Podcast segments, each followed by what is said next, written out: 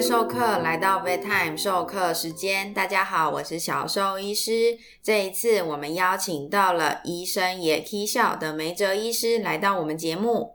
梅哲医师是在美国救治地球人的医生。我们这一次请他来分享，在新冠肺炎疫情这段时间，美国人对于这个疫情是什么样的就诊态度？他们就诊又有没有受到什么样的影响呢？让我们欢迎梅哲医师。大家好，我是梅哲。那我是在美国训练的啊菜鸟医师。那现在在美国的中西部的一家医院受一些啊 internal medicine 的训练。所以今天很荣幸可以到我们的小兽医师的节目来跟大家分享一下我在临床还有一些医学啊小尝试，可以跟大家分享，跟还有一些有趣看诊经验。哎，在最近台湾呐，刚好就嗯，疫情最近比较冷却下来，就前面两三个月，其实台湾就是升到三级，其实大家就精神都蛮紧绷的。不过好像美国那边一直以来疫情的状况，其实都还没有到很稳定嘛，对不对？呃，对，呃，稳定不好说，就是如果你去看它的这个 case 的那个 curve，的确是稍。平缓一点，跟去年或者今年啊年初的时候爆发的那种 curve 是差很多。但是因为哇，现在我们大家都知道，又有另外一个什么变种 Delta、Alpha 这些病毒新的又跑出来了。那的确，我们现在因为介于我们第一个 wave，美国人吓到了，所以现在大家这个公共卫生的这个意识啊，就是戴口罩、洗手啊，也比较勤一点。所以在公共场合你会。蛮常看到说，请大家一定要戴口罩，或一定只能四个人一桌用餐的时候，所以这个现在这个氛围啊，在美国是比较紧张一点，因为大家已经知道说这个病毒啊是真的不是开玩笑，所以一定要大家非常注意这个整洁卫生啊。哎，那你们在看诊的时候有没有受到什么影响？像是我们动物医院看诊，像那时候疫情刚开始，就是在万华那边先爆发。所以万华那边动物医院是直接就关院休整了一个月，然后像我们医院的话是有分流，我们就是医生跟助理，我们就分成 A 组跟 B 组，然后 A 组跟 B 组的人就完全不碰面，就上一三五二四六这样上班。嗯，那你们就是在美国就是也会有这些措施吗？哦，当然，那呃，如果说是那种教学医院，就大医院啊，那一般医院来讲，我们就会把 COVID patient 跟有可能是 COVID patient，当然就分流。那所谓第一阶段，假如说一个病人他不知道情况，他表现出呼吸道的一些困难、咳嗽、发烧，就非常有一些呃呼吸道相关疾病，那他在急诊室外面的时候，那个护理站人员就会先把他挡在外面，说先叫他做一个呃快筛。那快筛就可以跟我们讲说，他到底有没有可能是新冠感染者？如果有可能的话，他马上把他移到旁边这个急诊室附属的呃负压病房。那那从那里开始，他就是已经跟一般病人开始分流了。那如果他我们决定他觉得他严重到需要住院的话，那我们也会有一层楼就是 ICU 那个加护病房，也是全都是负压病房，那就是把它全都隔离了。那医生的话。不会，就是那个医生就会负责那一层楼，他不会到处跑，什么病人都去看。因为我知道，呃，在早期啊，我们还不知道新冠是一个真的东西，也不知道有这个病毒的时候，很多医生是这个病人看完，他跑去别层楼看，那所以会造成这个严重的这个病呃院内的交叉感染了。那现在只要是你那个月是负责这个新冠病人的话，你就只待在那一层楼的那个小小的。呃，负责五六个病人，你不会去看别的，所以我们都会派专属的医护或者是相关人员，就是负责照顾这些病人，不会到处跑来跑去的，就是为了降低这个呃院内的这个感染 outbreak。你，这样美国人都还蛮配合的哈，就是要他们快筛，然后他们就会快筛，然后要他们就是。要被隔离，因为不是刚开始的时候，其实大家就是一直有听说，好像很反弹，光是戴口罩这件事情反弹就蛮大的。呃，你说这个说很配合吗？不见得，因为现在 even 现在讲，你说新冠已经一年整了，也超过一年了，快要迈入一年半的这个呃时间了，还是有很多人，尤其是在美国南部。的这个接种率啊，还是相对少，只有三十到四十 percent 而已啊，这是非常可怕的数字。你看，你一个州你有几几百万到几千万人，你的接种率只有四十 percent，那这个这等同于你的这个工位是没有做好的。所以现在美国也在想要怎样提高这接种率，所以说配合，哇。美国相对当然很自由，但是也他们当然也有权利说拒绝这疫苗。那我记得我之前在呃呃医院的时候，在那一个月我是负责就是照顾新冠病人，那他就也是新冠疫情刚最啊尖峰的时候，他很不幸也是得到这个病毒啊新冠病毒。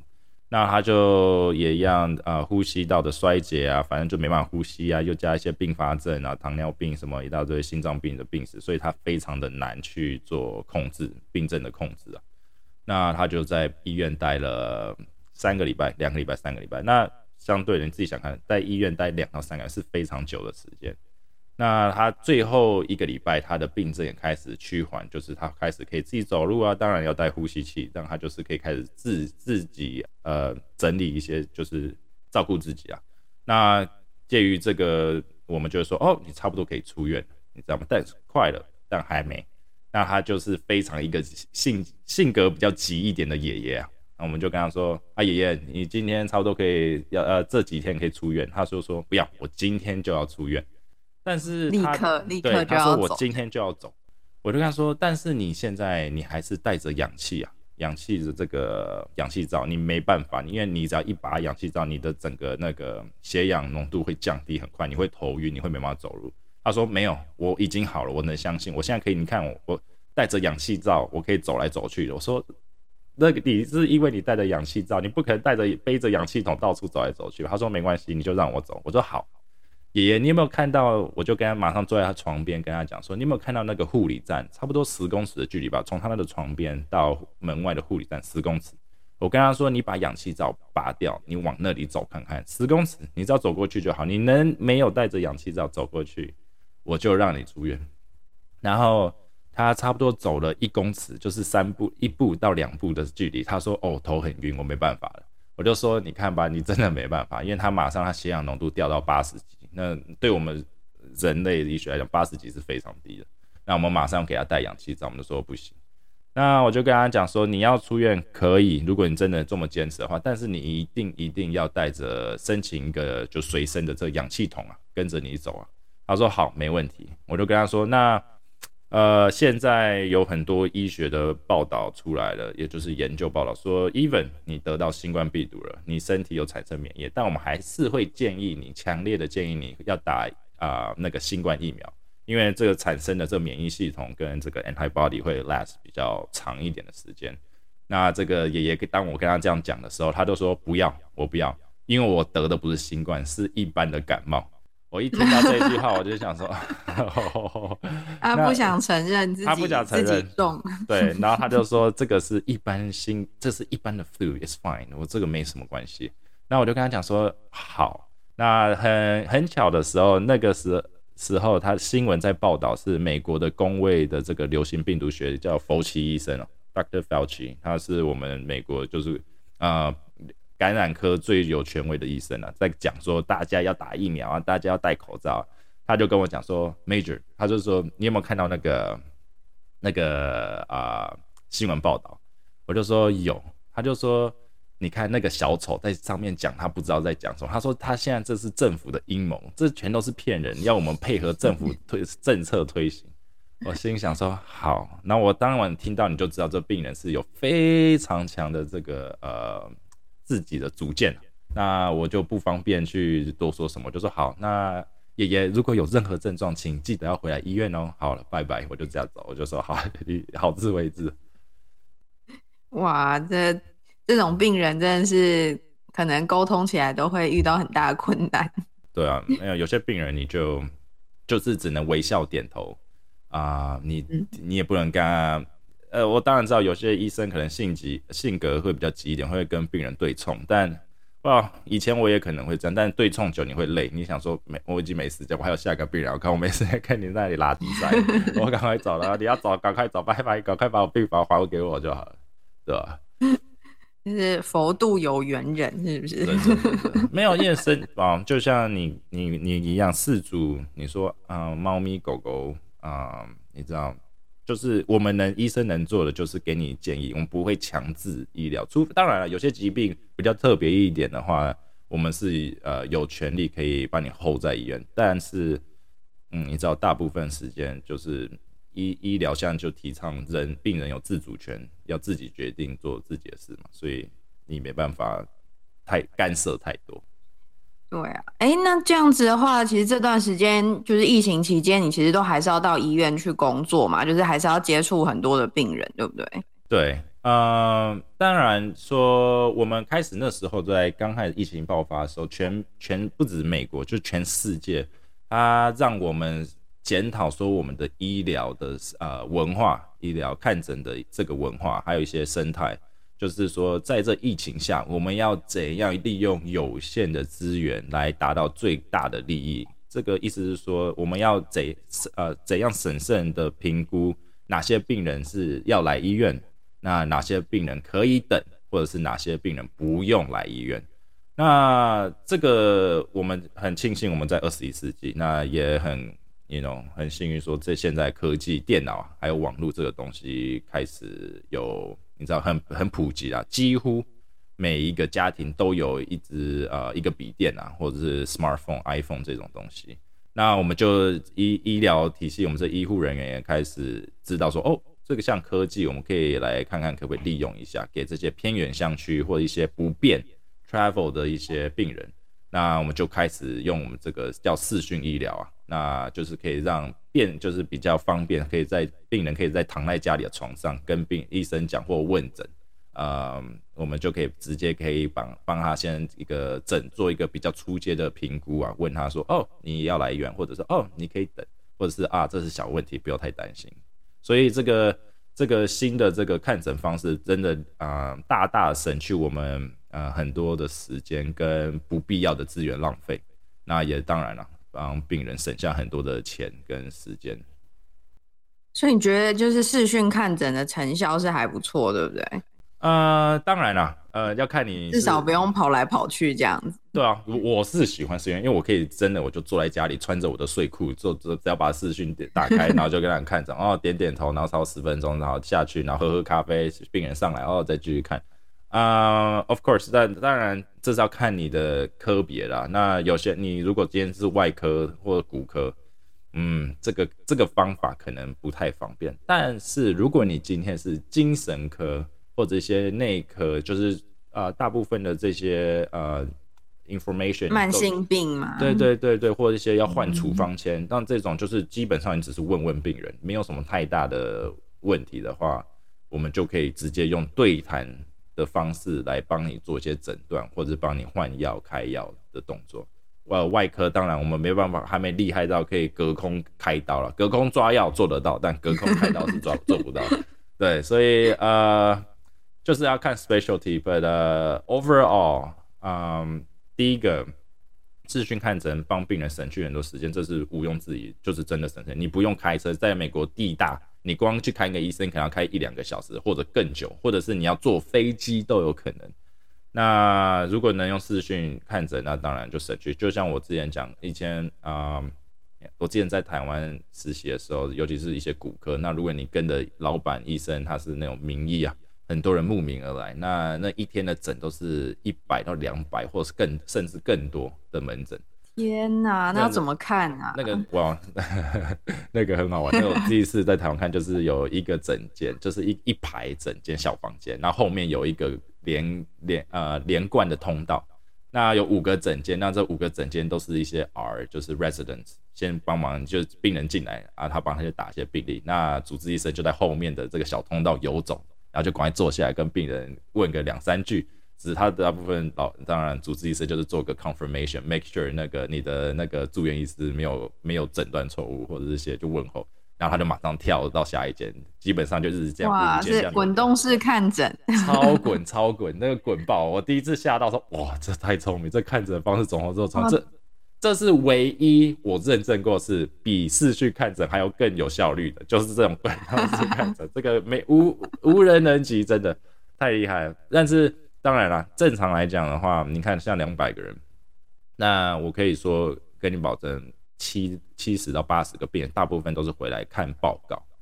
啊，你为了看报告，你要在候诊间等一到两个小时，说实在，有必要吗？嗯，I don't know。但是我个人认为，我不会很开心。我为了看一个报告，我要等两到三个小时。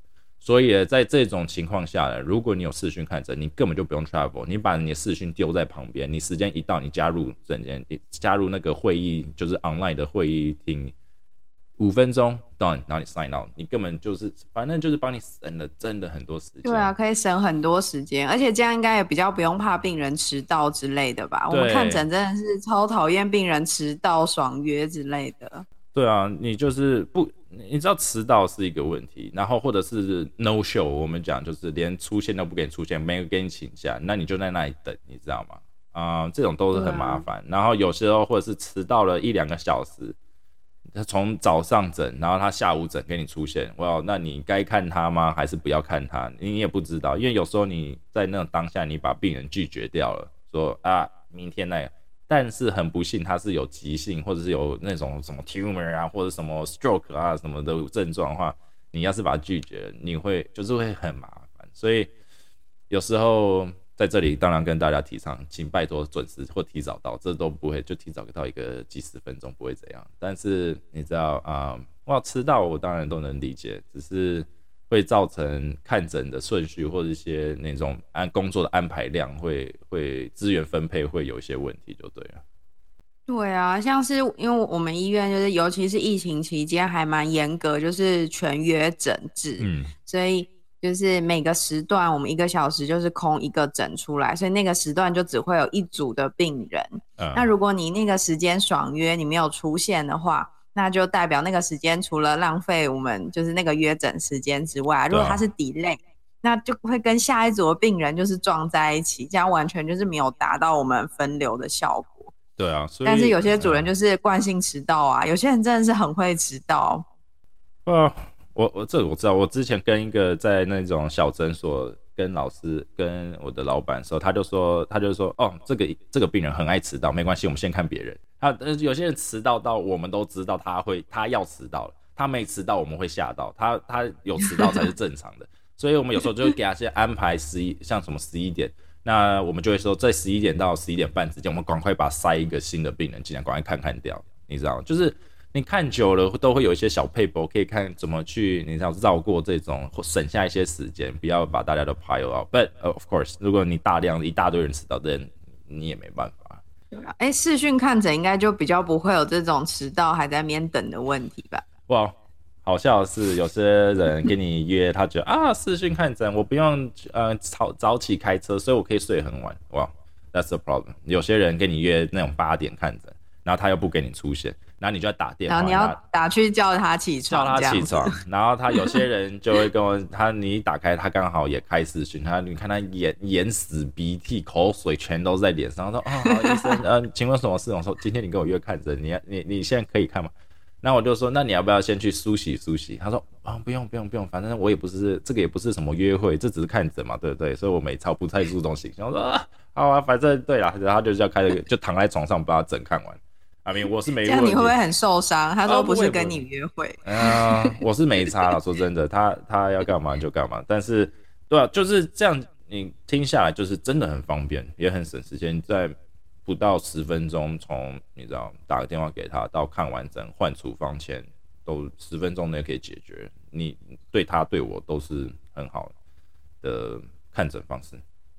对啊，我觉得人就是人，能够自己说自己有没有不舒服，然后最近这个这一期的药，这个礼拜的药吃起来感觉怎么样，有没有什么不舒服？我觉得人可以自己讲，真的就是可以用视讯看诊这个方式。我们动物就完全没有办法，就一定要到现场来，然后我们要实际去评估，才知道我们能不能调整，能不能就是去换药啊，或者是它可不可以就是拉长回诊时间之类的。所以我记得你之前有跟我讲说，阿狗阿猫比较难是，就就像你讲的，不会跟你讲说它哪里不舒服，你就是一定要来碰到它，然后抽个血或者是听个声音或什么的。但是你呃不知道你有没有就是有些病主人就是会说，哎怎样怎样，他没来，但我来了，我可以跟你 describe，可以跟你叙述他怎样。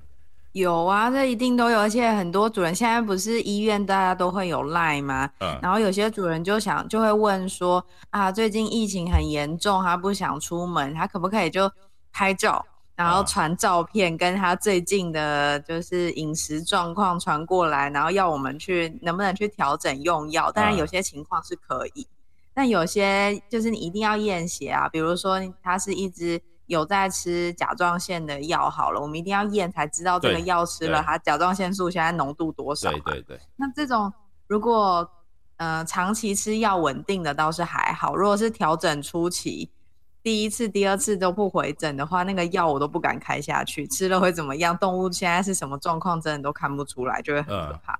哇，主人会跟你讲说，哦，他还好吧，他他看起来嗯就非常亢奋而已啊，就是非常 active，然后一直流汗，知道吗？应该还好。对啊，他们会说他们精神很好，然后有些还会变凶这样。对啊，说哦没有，只是被他常常咬了三四下而已，还看起来还好。说医生这样可以继续开吧？可以啦，这个药不错用。对。哎，那我问你哦，就是他们比如说可以视讯的，当然就是就视讯看诊。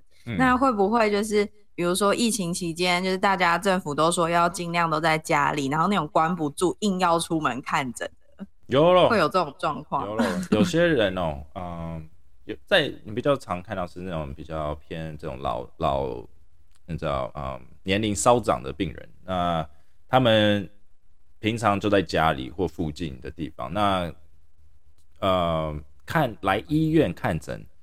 呃，对他们来说是一种呃社交社交活动，对他们是来这里跟你讲，他们也没有说哦这病不看，隔天会拜拜或者是来干嘛的，他们就是属于那种慢性疾病的一些管理，就是来哦来你吃了这个心脏病用药有没有什么一些啊 side effect 啊，或者一些不适啊，或者一些有没有感觉很好？那如果很好，我们就继续用这个药。那我们大部分回诊都是问这些东西，就是会做一些。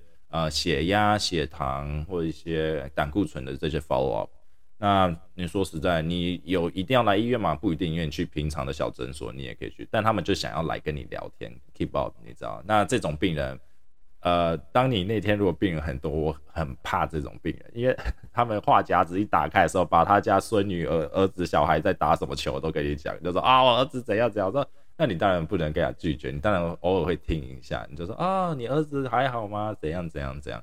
那当相对，当然我你知道行医开始有一段时间的时候，你就会发现说，嗯，身体的状态健康固然重要，但我觉得身心灵上的这个健康也是非常重要，因为他当然身心灵的这个健康状态都互相影响了嘛。如果你不开心，你的荷尔蒙，你知道变低变高，就会影响到你的身体健康，或者是你的身体健康长期的慢性发炎啊，医学都有做过研究，你的这个忧郁症的几率啊，相对会提高。所以，嗯，这两方面说，你说我他来跟我看诊或干嘛开药，只是真的就只是开药吗？并没有，这也是相对有某种程度的做医疗这心灵上的一些啊辅辅导啊，或一些帮助。所以我觉得我也很开心跟他们聊天。哇，我是喜欢讲讲讲话的医生，我是喜欢聊天的。所以你当你今天有个医生很很不喜欢讲话，碰到这种病人，他会觉得就很烦，你知道吗？所以看个人，我相对我我很 open mind，I I don't care。真的就是有些主人，就是其实动物也会遇到这种状况，就是我们其实兽医我们看的是动物，可是很多主人啊，其实就是来的时候非常焦虑，然后动物其实没有太大的问题。那这个时候，你就会发现，我们就是我们就会发现，哎，我们其实根本不是在看动物，我们主要就是在帮，就是主人可能爸爸妈妈去做，就是情绪上的安抚，让他们不要那么紧张。然后其实他们动物真的没有太大的问题。然后尤其是我觉得疫情期间蛮蛮容易出现，像有一个有一个 case 就是，嗯，主人就是很焦虑，然后他。硬要到医院来，就是我们跟他说，嗯，他因为他本来一直要约健康检查，然后他的他是一只猫，然后猫其实年纪没有很大，大概五六岁，可是因为他疫情期间就是是在家里工作，然后他就觉得他的猫很奇怪，非常奇怪，越看越怪，所以他就决定要来 对，他就决定一定要来做健康检查。可是因为疫情期间，我们尽量就是把一些基本的健检啊，或是呃慢性疾病的回诊时间拉长，就只看一些比较就是 critical 的，然后比较就是重症或者是比较严重的那个出诊病患什么的。OK，一些什么皮肤病啊，什么小病小痛、耳朵痒的那个，就之后再说这样子。对啊。可是那个主人很坚持。然后他就说：“为什么现在疫情期间的话，他还在家啊？他才觉得动物怪啊？为什么不能来做健康检查？”